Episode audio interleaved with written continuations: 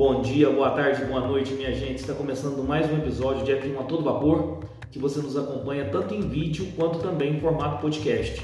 Eu sou o Luiz Fernando e nós estamos no episódio 194 do nosso podcast F1 a todo vapor. E hoje nós vamos falar aí o que esperar do GP da Grã-Bretanha de 2023 da Fórmula 1. Então vai lá, coloca uma água para ferver, passa aquele cafezinho e vamos falar de Fórmula 1. O GP da Grã-Bretanha é o berço da Fórmula 1, é o palco da primeira corrida da categoria no ano de 1950 e desde então permanece no calendário da Fórmula 1, inclusive foi a corrida número 1000 né, da, da Fórmula 1. É o GP, pode-se dizer, o GP mais histórico, né, o berço. A gente sabe que o automobilismo, o berço do automobilismo é a Inglaterra e o primeiro, a primeira corrida da história da Fórmula 1 em 1950 foi aí o GP da Grã-Bretanha. Então, é, é o berço da Fórmula 1, é um dos circuitos mais famosos e mais icônicos aí do calendário da, da Fórmula 1. Atualmente é um circuito em Silverstone, né? E é um circuito de alta velocidade, com muitas curvas de médias e de altas, principalmente no setor 2 da pista, onde tem muitas curvas de alta ali na sequência. E é um circuito super rápido, proporciona muitas ultrapassagens e é um circuito muito adorado aí pelos, pelos pilotos, né? É, Silverstone é geralmente uma das melhores corridas do ano. Como eu disse, o circuito é de Silverstone, a extensão de 5.891 metros, serão 52 voltas, perfazendo uma distância total de 306,198 quilômetros. A pista tem 18 curvas, 2 pontos de DRS. A volta mais rápida em 2020, Max Verstappen com o tempo de 1:27.097. E quem mais venceu aí o GP da Grã-Bretanha da Fórmula 1? Lewis Hamilton disparado é o maior vencedor na Inglaterra, né? Com oito vitórias, aí o piloto da casa já ganhou oito vezes, seguido de Jim Clark cinco vezes e Alan Prost também com cinco vitórias.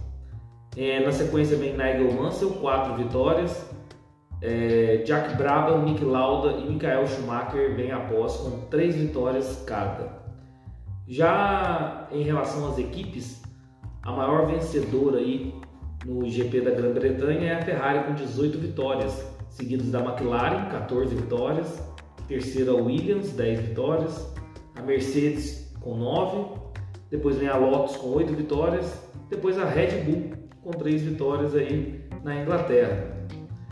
É, mais pole position no, na, na, Inglaterra. Lewis Hamilton também lidera com sete poles, seguido de Jim Clark, cinco poles, Stirling Moss, quatro poles, Jack Brabham, três poles, Nelson Piquet, três poles, Nigel Mansell, três poles, Damon Hill, três poles e Fernando Alonso, três poles aí no GP da Grã-Bretanha. Falar um pouquinho do que aconteceu na última corrida aí da Inglaterra no ano passado, né? 2022. Uma pole aí do Carlos Sainz e uma vitória do Carlos Sainz, a primeira e única vitória da carreira do Carlos Sainz, uma, uma vitória atípica, né? Ninguém, se, ninguém apostava aí no Carlos Sainz e ele venceu a corrida do ano passado. Segundo lugar, Sérgio Pérez e completando o pódio, Lewis Hamilton. Mas se você quiser a análise completa do que foi essa corrida de 2022, com todas as peculiaridades e todas as análises, é, é o nosso episódio 84 do nosso podcast aqui com a todo vapor. Seja no YouTube ou seja também no, no, nos principais agregadores de podcast que você nos ouve aí.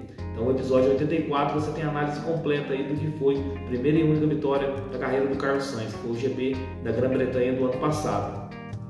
Os últimos vencedores, como eu já disse, 2022 Carlos Sainz, 2021 Lewis Hamilton, 2020 Lewis Hamilton, 2019 Lewis Hamilton, 2018 Sebastian Vettel e 2017 Lewis Hamilton.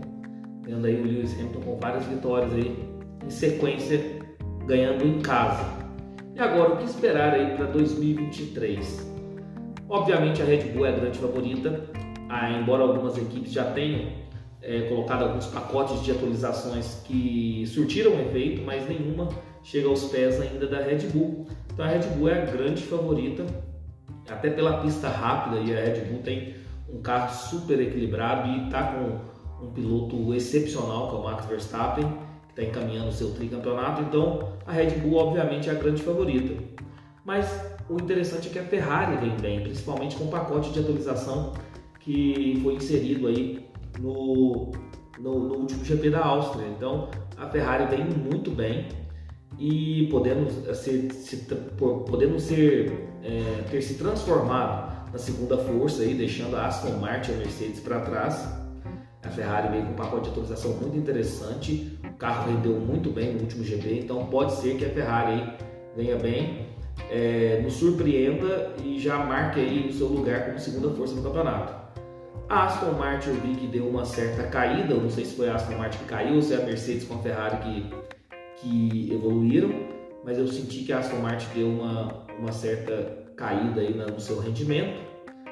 A Mercedes vem andado bem também depois do pacote de atualizações e a McLaren surpreendeu aí com o pacote de atualização implementado no carro do, do Lando Norris no último GP da Áustria. Então a McLaren pode ser uma grande surpresa aí. O Lando Norris conseguiu um quarto lugar na Áustria. É, o pacote de atualização só foi para o carro do Norris, não para o Piastri. Mas interessante aí a McLaren pode correr por fora.